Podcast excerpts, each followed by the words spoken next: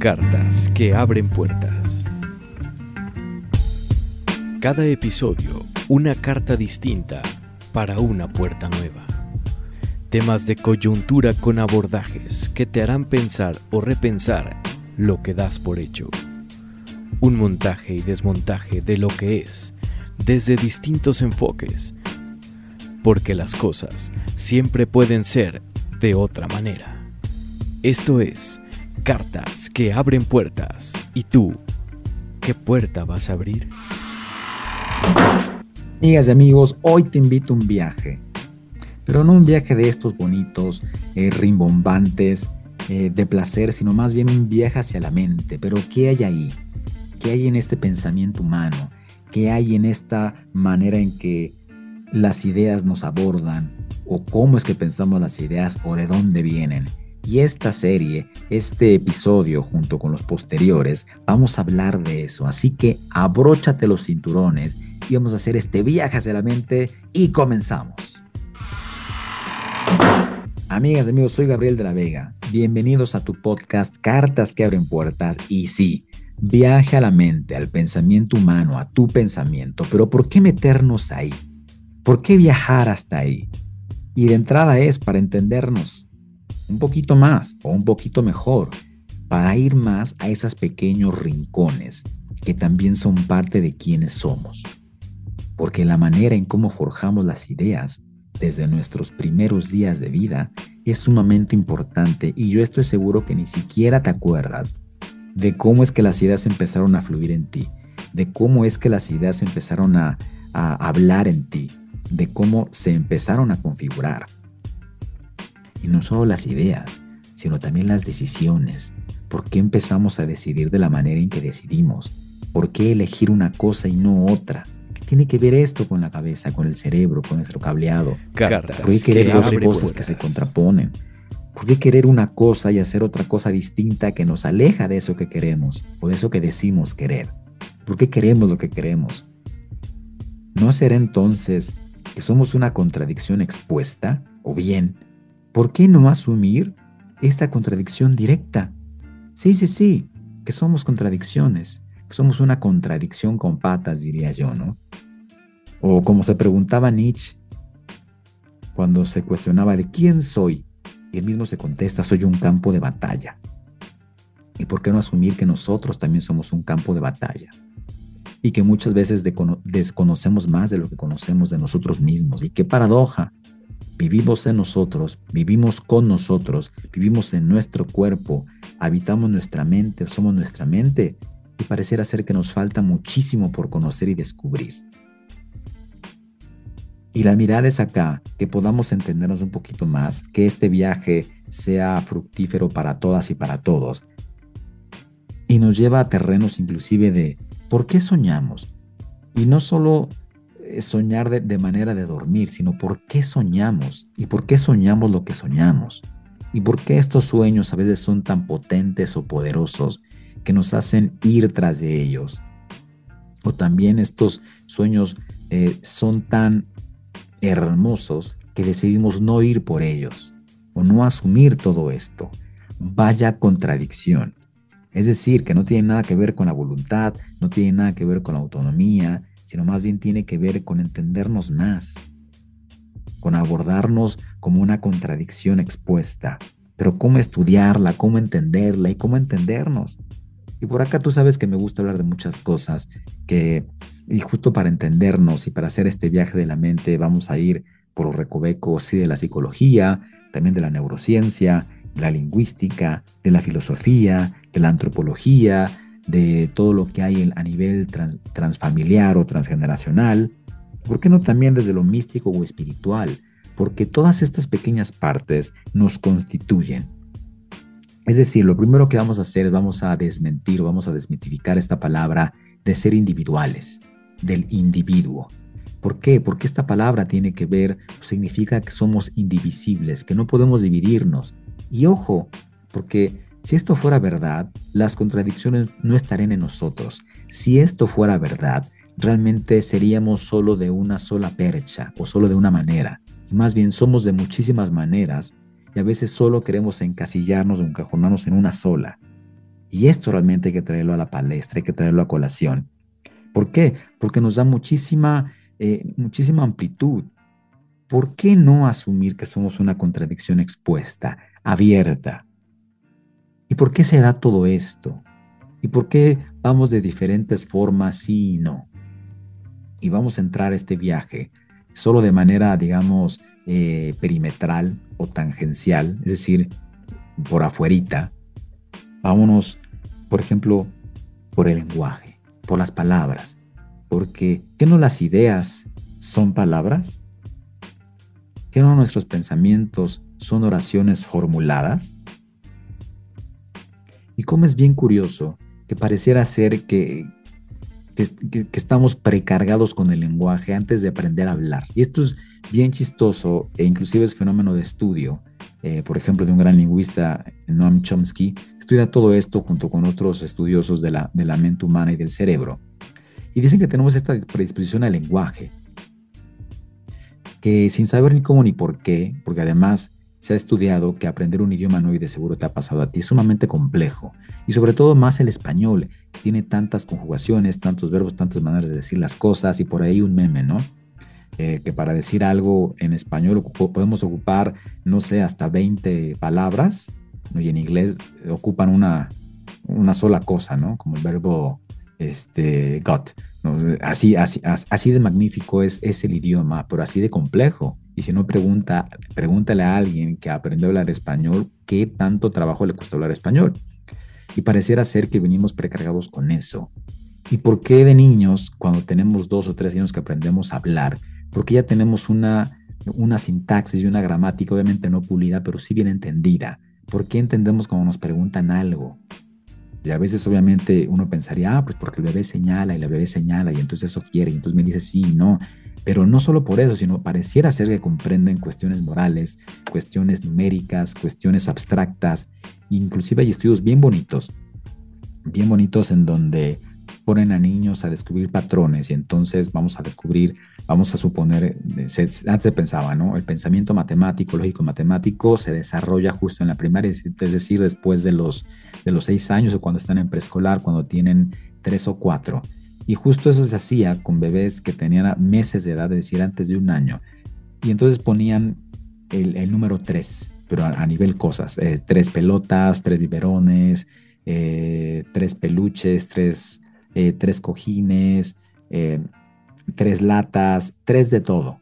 Y entonces, obviamente, pues no había ningún cambio fisiológico en el bebé, ¿no? Y además ningún cambio neurológico porque el patrón estaba descubierto. Sin embargo, algo pasaba cuando de repente en las imágenes se le mostraban, por ejemplo, siete, siete cosas de algo. Y entonces ahí el bebé reaccionaba eh, como diciéndole a los que estaban ahí presentes, hey, aquí hay un cambio, ¿eh? esto no es igual que lo demás. O sea, fíjense cómo si estamos precargados en este sentido. Y también el lenguaje está precargado. Y es bien curioso porque nos hemos centrado, y yo soy uno de ellos, nos interesa saber cómo funcionamos, pero a veces tenemos también que entender y estudiar el lenguaje, porque como te comenté, las ideas son palabras, los pensamientos son oraciones y todo tiene que ver con la gramática, es decir, no pudiéramos entender la mente humana si no podemos entender y no podemos saber, no podemos conocer cómo se estructura el lenguaje y qué es, y por qué nos constituye, y por qué no podemos pensar de manera desordenada, e inclusive cuando pensamos de manera desordenada también, eh, digamos que la hacemos como de policía, ¿a poco no? No, no, pero qué tontería estoy pensando, qué estupidez estoy pensando, eso no tiene nada que ver con la realidad. Es decir, hasta nuestro mundo interno, que solo nosotros eh, somos, somos, los únicos que estamos ahí, todo el tiempo nos estamos eh, dando con todo en términos de lenguaje, en términos gramaticales. Y como es bien chistoso, cómo esto se va dando, digamos, por default, y no nos, no nos detenemos a pensar. Y al menos este episodio es centrarnos un poco en el lenguaje, en este texto. Y aquí vamos a salirnos un poquito del cerebro y vamos a centrarnos un poquito más en la filosofía, sobre todo en esto que, proponía eh, Jacques Derrida en de la gramatología, en esta frase emblemática de ese libro, que decía, nada hay fuera del texto. ¿Pero qué significa esto? Que todo es texto, que todo es lenguaje, que todo es una construcción lingüística. Nuestros pensamientos son texto, nuestras ideas son texto. nuestra narrativa interna, es decir, cómo dialogamos con nosotros y nosotras mismas, es texto, es un guion, estamos guionando todo el tiempo. Cuando estamos comprendiendo un texto, eh, lo estamos haciendo en términos de lenguaje. Fíjate qué importante es adentrarnos en ese mundo. Porque a veces pareciera ser que hablamos palabras y decía Michel Foucault, no, no, no, no, no, no es que hablamos palabras, es que las palabras nos hablan. ¿Pero por qué nos hablan las palabras? Porque las palabras ya tienen un significado previo. ¿Te has puesto a pensar en eso? O sea, cuando decimos mesa, ya tenemos interiorizado el concepto, pero la mesa ya estaba precargada y significada antes de que nosotros naciéramos. Es decir, nosotros nos adentramos en la trama del lenguaje, en la trama del español o en cualquier idioma que estés hablando. Qué importante, es decir, para conocer un poquito más lo que hay en la mente, primero tendríamos que conocer la narrativa, cómo estamos haciendo esa narrativa, cómo estamos guionando nuestra vida, cómo estamos significando, qué significado le damos además del significado que ya tienen. Porque uno puede pensar en cama y tiene el concepto precargado, pero la cama que se imagina uno es diferente, los usos que se le da a la cama es diferente, los significados que tiene esa cama es totalmente diferente. Y como es bien chistoso, cómo creciendo y en esta, en esta educación pareciera ser que lo que se hace o lo que se pretende hacer es generarnos nuevas habilidades y nuevo conocimiento, pero es casi justo lo contrario. Es decir, es que este, este niño ¿no? de, de, de 3, 4, 5, 6 años, esta niña de la misma edad, pareciera ser que adquiere cosas, pero al contrario, es más bien aprende cosas y se adoctrina cosas totalmente distintas de lo que ya hace porque ya percibe el mundo de una manera, ya tiene abstracciones hechas y pareciera ser que la educación es totalmente contradictoria. Sí, es como deshacerse de los hábitos que las personas ya tienen y ya tenemos precargadas. Vaya, vaya desafío, ¿no? O sea, como el hecho de aprender ya también es algo dado. Y a veces, ay, no, es que hay que aprender y nos cuesta mucho trabajo y es, y lo hacemos de manera gratuita. Lo hacemos sin esforzarnos. De hecho, así aprendimos a hablar, sin ningún esfuerzo.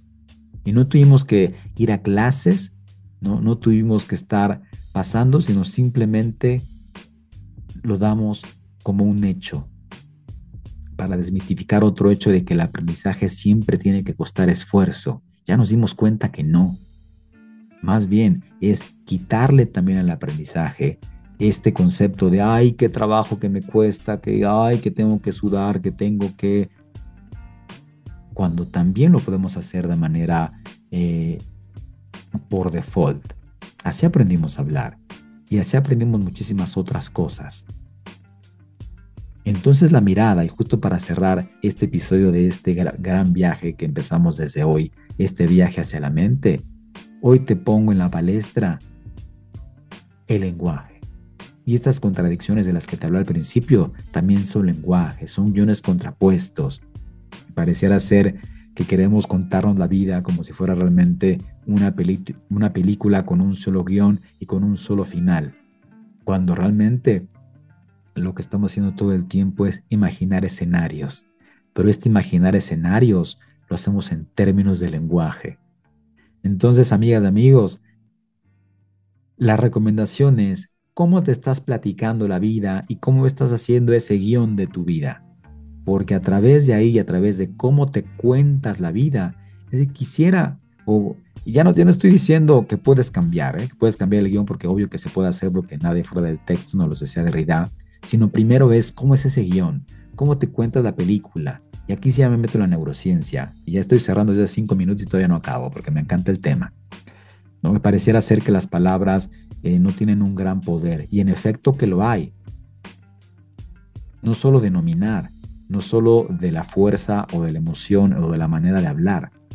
Me refiero a que las palabras tienen un poder, porque además de que constituyen y tienen un lenguaje previo, también las palabras que nos decimos o lo que nos decimos no es inocuo. Es decir, si tú todo el tiempo te estás dando con todo de qué imbécil que soy, qué tonto que soy, que no puedo con nada, no vas a poder porque aquí se mezcla otro mecanismo del cerebro que es, el cerebro no busca la razón, no, no busca la, racionalidad, sino busca tener la verdad. No sé si me explique. Es decir, al cerebro le da igual. El cerebro va a creer lo que tú creas. Y entonces si te está repitiendo todo el tiempo esas palabras, es ahí que lo vas a hacer eh, digamos, va a ser como la promesa autocumplida de, claro, tienes razón, mira qué imbécil que soy, mira qué mala suerte que, mira qué mala suerte que tengo, siempre me va mal. Y no va por ahí. Y primero tenemos que ser conscientes, uno, la contradicción de que ya hablamos. Dos, que siempre pensamos en términos de lenguaje. Tres, cuál realmente eh, es el tipo de lenguaje, el tipo de narrativo, el tipo de discurso que tienes contigo, que tienes con las cosas. Porque al cambiar el significado es que va a cambiar la vida. Y esto no lo digo yo, lo dice James Gross. Eh, eh, él, es experto en, cuestión de, de gestión de emociones y dice, lo que nos lo que nos hace sentir no es la cosa o el hecho que nos pase o que transite en nosotros, sino realmente lo que tiene un peso importante es el significado. Y si cambiamos el significado, y antes de eso, si miramos y nos detenemos y escuchamos o miramos el significado que tienen de las cosas, es entonces que las cosas podrán cambiar. Y por ahí empieza este viaje. Entonces te pongo el primer barco que es el viaje al cerebro en términos de lenguaje. Esto fue Cartas que abren puertas, queridas amigas y amigos. Te mando un saludo, soy Gabriel de la Vega, así nos encuentras en Spotify, Apple Podcast, Amazon Music y demás plataformas. Esto fue Cartas que abren puertas. ¿Y tú qué puerta vas a abrir?